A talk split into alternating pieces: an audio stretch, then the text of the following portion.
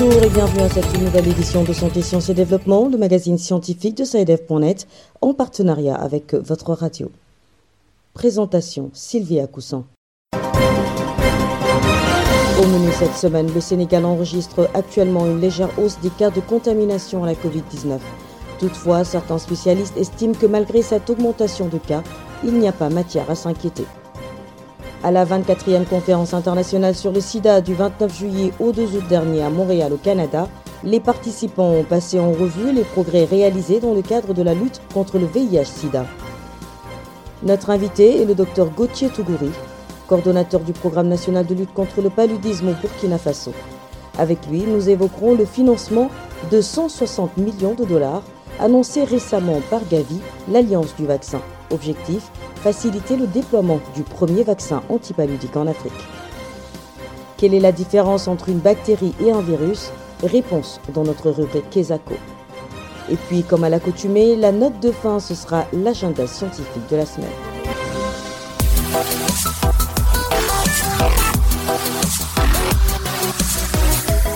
Bienvenue à tous. Le Sénégal, à l'instar de certains pays, connaît une légère hausse des cas de contamination à la Covid-19.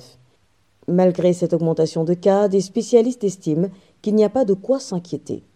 Plus de détails avec notre correspondant Didier Landau à Dakar. Au Sénégal, depuis quelques semaines, le nombre de cas positifs à la COVID-19 a connu une légère hausse. L'on est passé de moins d'une dizaine de cas par jour en début du mois de juin à la cinquantaine de cas par jour vers la fin du mois de juillet. Mais pour le docteur Cher Sornan, virologue et directeur de recherche à l'IRD, il n'y a pas de quoi s'inquiéter. Je ne pense pas que ce soit une nouvelle vague. C'est une poussée épidémique que je pourrais appeler une vaguelette, donc une petite vague, où les premiers cas observés, d'après les données du ministère de la Santé du Sénégal, ce sont des cas qu'on appelle des cas importés. Donc nous venons de l'aéroport de voyageurs. ce sont les premiers cas qui viennent principalement de l'Europe. Et ce qu'on remarque, c'est que quand il y a une vague ou une poussée épidémique en Europe ou aux Amériques, quelques mois, voire un mois, deux mois, on a aussi, nous, euh, en Afrique euh, et particulièrement au Sénégal, une, poussée épidémique. Pour lui, au-delà du nombre de cas positifs, le défi actuel est de réussir à éradiquer les cas graves et les décès liés à la COVID-19. Ce qui est important maintenant dans cette épidémie, ce n'est plus le nombre de cas, c'est le nombre de cas graves et le nombre de décès. Moi, ma philosophie, c'est de vivre avec le coronavirus sans en mourir. C'est-à-dire que les gens peuvent l'avoir, comme la grippe, comme le paludisme, et ils sont traités, et puis ils sont guéris, et puis il n'y a pas de décès. Donc, vous voyez que depuis que le corona a, repris avec cette vague, je pense qu'il n'y a pas eu de décès, où les formes graves sont très, très, très rares. À la date du 4 août 2022, le Sénégal a enregistré 87 513 cas positifs, dont 85 342 guéris, 1968 décès et 202 encore sous traitement. 1 506 393 personnes ont également été vaccinées. Didier Lando, Dakar, pour Santé, Sciences et Développement. La 24e conférence internationale sur le sida s'est tenue du 29 juillet au 2 août dernier à Montréal, au Canada, et pendant cinq jours, dirigeants, décideurs, chercheurs et militants ont passé en revue les progrès réalisés dans le cadre de la lutte contre le VIH-Sida. Les précisions de Lucienne Wassy à Montréal. Près de 12 300 personnes en provenance de 161 pays se sont réunies à Montréal dans le cadre de la 24e conférence internationale sur le sida pour venir à bout de la maladie qui touche 38,4 millions de personnes à travers le monde selon l'ONU SIDA. Les efforts sont orientés sur la prévention.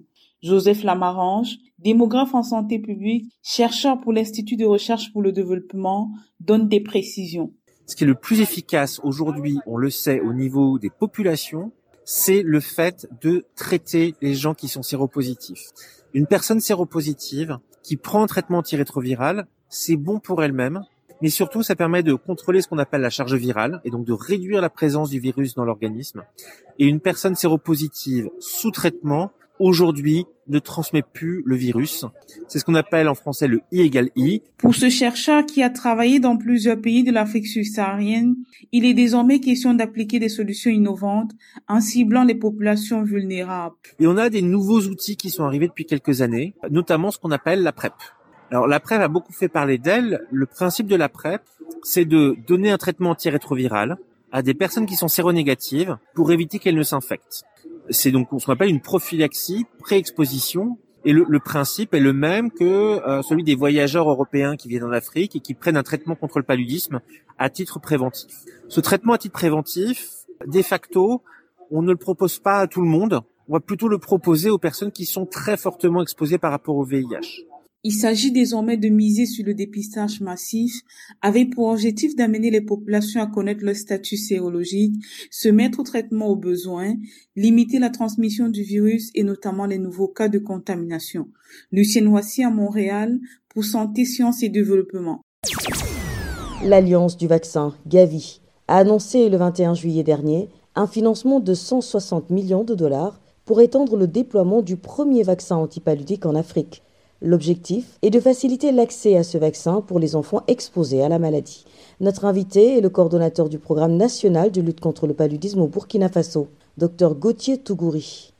Au micro d'Abdelaziz Nabaloum, il précise que le Burkina a déjà entamé le processus pour faire partie des bénéficiaires de ce fonds de lutte contre le paludisme. Quelle est la situation du paludisme au Burkina Faso? Le paludisme demeure un problème de santé publique au Burkina Faso.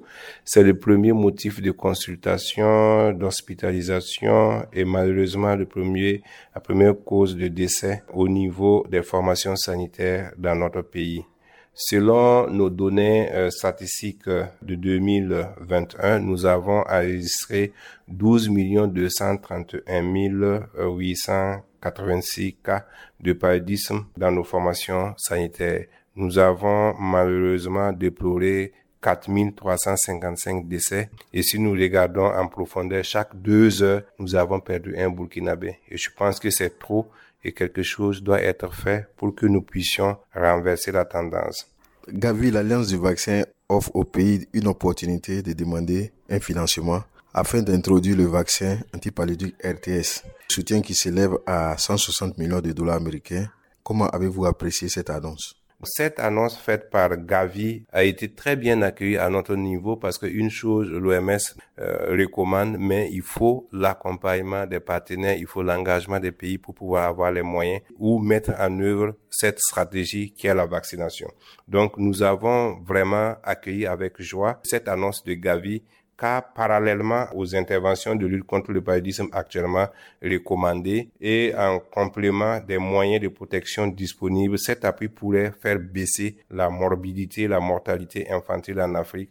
Est-ce que vous pensez que le vaccin RTS peut contribuer à lutter contre le paludisme efficacement? Oui, nous avons foi que le vaccin RTSS peut lutter efficacement contre le paludisme parce que le vaccin a suivi des étapes qui ont permis de regarder qu'est-ce qui peut être fait pour que ce vaccin puisse être homologué par l'OMS.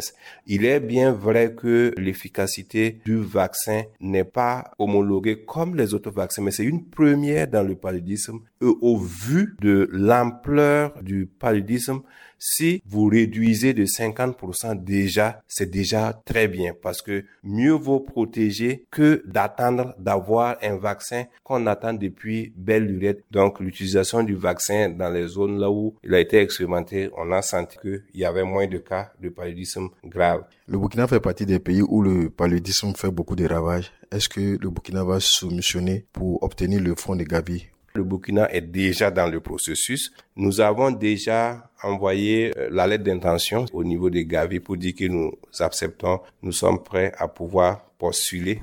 C'était le docteur Gauthier Tougouri, coordonnateur du programme national de lutte contre le paludisme au Burkina Faso, interviewé par notre correspondant Abdelaziz Nabaloum.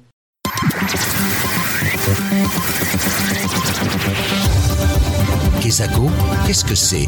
Vos questions à la rédaction, les réponses de nos experts. C'est du Mali que nous vient la question de cette semaine, écoutons-la.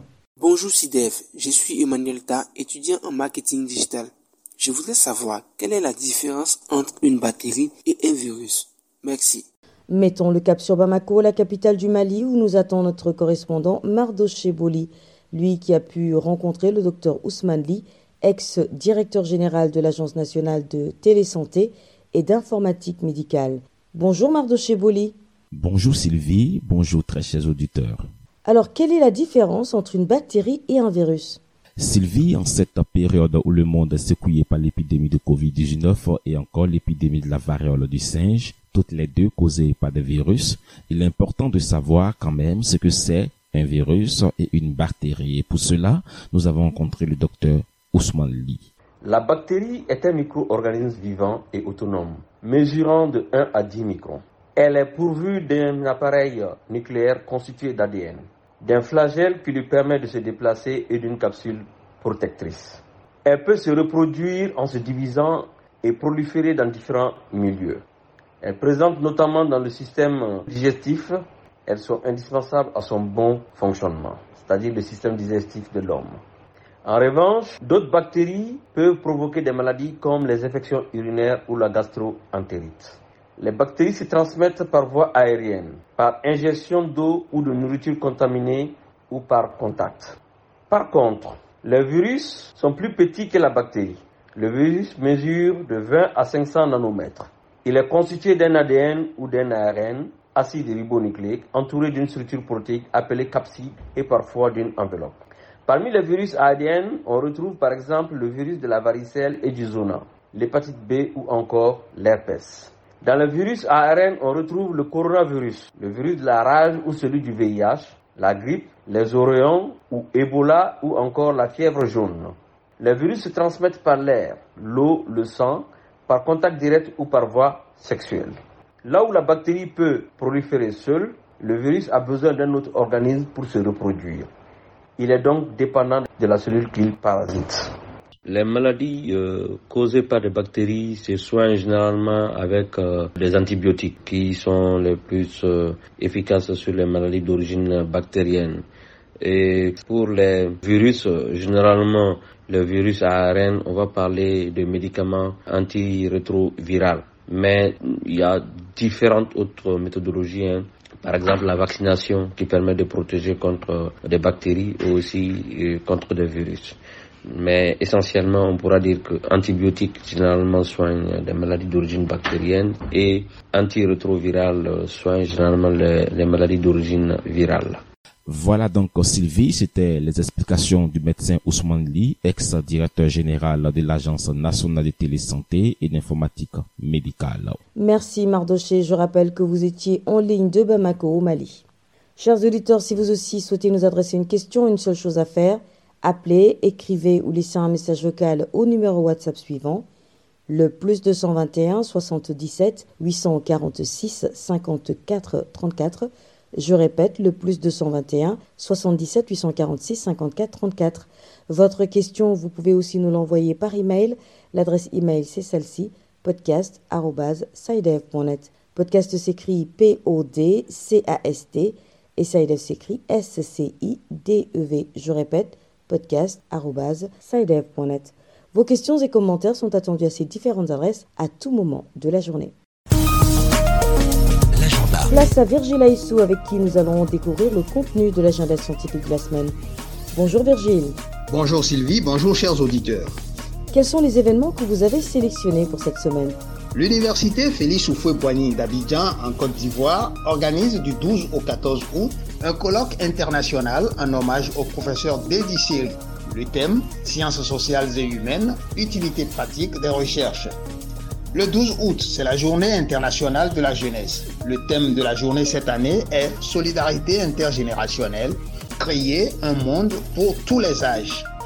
Le 31e Congrès international d'horticulture IHC 2022 se tiendra du 14 au 20 août à Angers, en France. Il est organisé en partenariat avec le CIRAD, Centre de coopération internationale en recherche agronomique pour le développement. Pour plus d'informations, consultez le site web de l'événement à l'adresse www.ihc2022.org.